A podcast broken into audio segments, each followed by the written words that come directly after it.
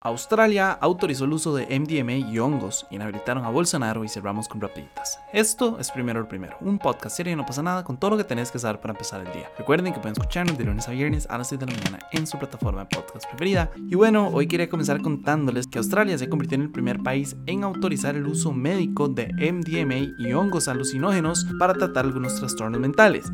De hecho, desde inicios de este mes, el éxtasis y la psicobilina pueden ser prescritos por psiquiatras para tratar el trastorno estrés postraumático y algunos tipos de depresión. En realidad, desde febrero ya las habían legalizado, luego de que la Administración de Productos Terapéuticos del país dijo que los ensayos habían encontrado que eran, y quiero citar, relativamente seguras cuando usaban en un ambiente controlado médicamente. Si no me equivoco, ya habíamos hablado y creo que había hecho un soy post del tema. Pero nada más para contarles, de hecho, Canadá y Estados Unidos desde hace un tiempo permiten el uso médico de uno o dos medicamentos, pero solo en ensayos clínicos o con permisos especiales. Por eso es que esta noticia de Australia es tan importante, porque no solo permite uno de los dos, sino que permite ambos y para tratar ya de manera como un poco más generalizada todo el tema de la depresión, el estrés postraumático y un montón de trastornos mentales más. Entonces, básicamente la idea de ellos es hacer todas las pruebas para determinar si pueden proporcionar avances para los pacientes con problemas de salud mental donde otros tratamientos han fallado. Yo personalmente no soy obviamente un experto en psicobilina ni en MDMA y demás, la verdad. Pero siempre me ha parecido muy interesante que cada vez salen más y más estudios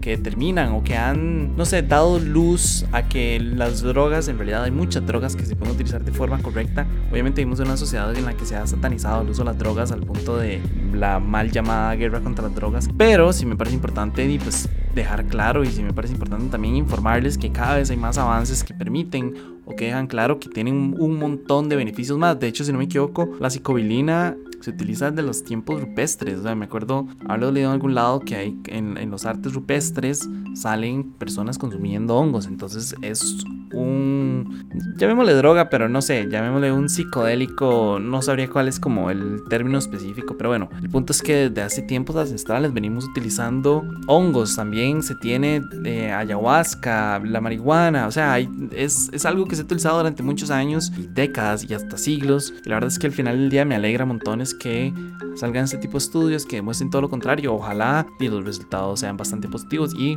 pues que al final del día den resultado. Otros temas, oficialmente la Corte Electoral brasileña inhabilitó al presidente Jair Bolsonaro por ocho años, oficialmente dejándolo fuera de las elecciones de 2026.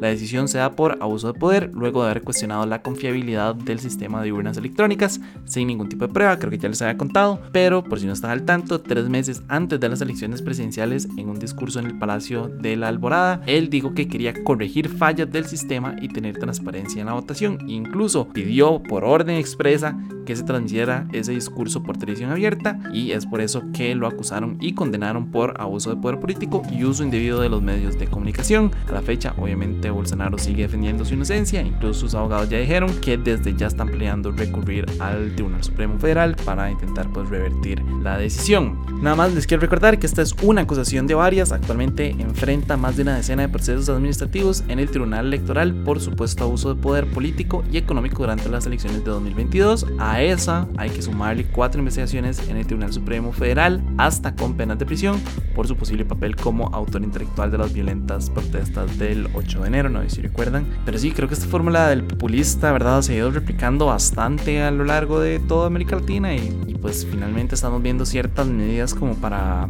no sé, ponerle un alto. Obviamente Bolsonaro va a salir a decir que no, de hecho ya salió a decir como de que no está sustentado el hecho de que lo hayan inhabilitado por 8 años, pero di, al final del día marca un precedente bastante importante en la política brasileña donde por mucho tiempo la derecha más extrema actuó sin ningún tipo como de, de, de bloqueo y bueno, actualmente ya estamos viendo que se le están poniendo como más trabas, tal vez, como para, para salir. Pero sí, es, es preocupante, la verdad, el, el, caso del populismo en todo lado, la verdad. El caso más reciente que vimos ahora aquí en Costa Rica fue de verdad el de este loco sin camisa en, en el plenario gritando, amenazando, golpeando. Y bueno, todo eso viene alimentado obviamente de una narrativa que se maneja desde, desde las altas cúspides. Porque de, hablar de este tema siempre es complicado. Siempre hay gente como que se la va a poner en contra. Y pues al final del día son estos mismos más los que lo insultan a uno, los que lo atacan a uno, los que lo amenazan de muerte a uno. Entonces, y pues obviamente a mí también me gusta como alejarme un poco de ese drama, pero sí me parece importante mencionarlo, ¿verdad? Que al final del día el populismo es a esto, a lo que lleva, a ataques violentos, ataques que no, que no se piensan de antemano, la, no sé, aquella señora escribiendo filibusteros, ¿verdad? Y gritando y atacando y con fotos de armas y todo. Entonces, ah, no sé, la verdad es que estamos, la, no sé, la humanidad está pasando por un momento muy complicado, de verdad que,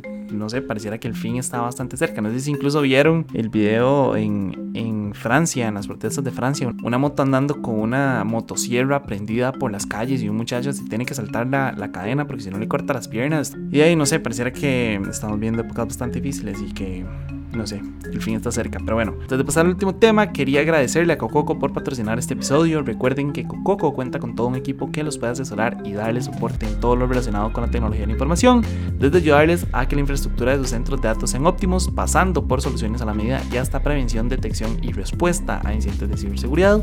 Con eso dicho, como siempre, también quiero recordarles que este podcast es gracias a ustedes y sus suscripciones. Entonces, si quieren que podamos seguir haciendo este tipo de contenido, la mejor forma de apoyarnos es a través de patreon.com slash pasa nada oficial. Y ahora para cerrar, hagamos las rapiditas. Primero, en España condenaron a dos años de prisión a una periodista por revelar secretos luego de haber publicado una serie de artículos que incluían detalles sobre la investigación del asesinato de una joven en 2018.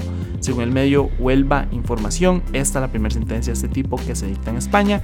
Y segundo, Vietnam prohibió la presentación de la película de Barbie porque en una escena aparece un mapa que muestra una franja del mar de China meridional como si fuera territorio chino, a pesar de que pues, Vietnam lo considera suyo y desde hace bastante tiempo están como luchando por territorio. Tengo entendido que eso es algo que ya ha pasado antes, creo que era con la película de Y hay otra película más de DreamWorks, si no me equivoco, pero honestamente no recuerdo cuál es. Pero bueno, eso fue todo por hoy, martes 4 de julio. Su apoyo es posible primero lo primero. Recuerden que pueden apoyarnos en patreon.com slash no pasa nada oficial. Suscríbanse al podcast para recibirlo todos los días. También a nuestro boletín diario en no pasa nada.com y nos pueden encontrar en YouTube, Instagram y TikTok. Y para los que nos están escuchando por Spotify, el poll de hoy es, ¿ustedes están a favor del uso de drogas para tratar trastornos mentales? Sí o no. Yo honestamente ya día que sí. Yo creo que tiene más beneficios que los que la gente realmente o las agencias realmente quieren admitir. Entonces definitivamente estoy a favor. Obviamente siempre y cuando sean estudios clínicos, o sea, se hagan estudios clínicos y se tenga toda la información que respalde que no va a haber un, pues, un daño temporal o un daño, no sé, a futuro, ¿verdad? Entonces, siempre y cuando se tengan todos esos lineamientos, estoy completamente a favor. Pero no sé ustedes qué opinan. Y nada, no, muchísimas gracias y me escuchan mañana. Chao.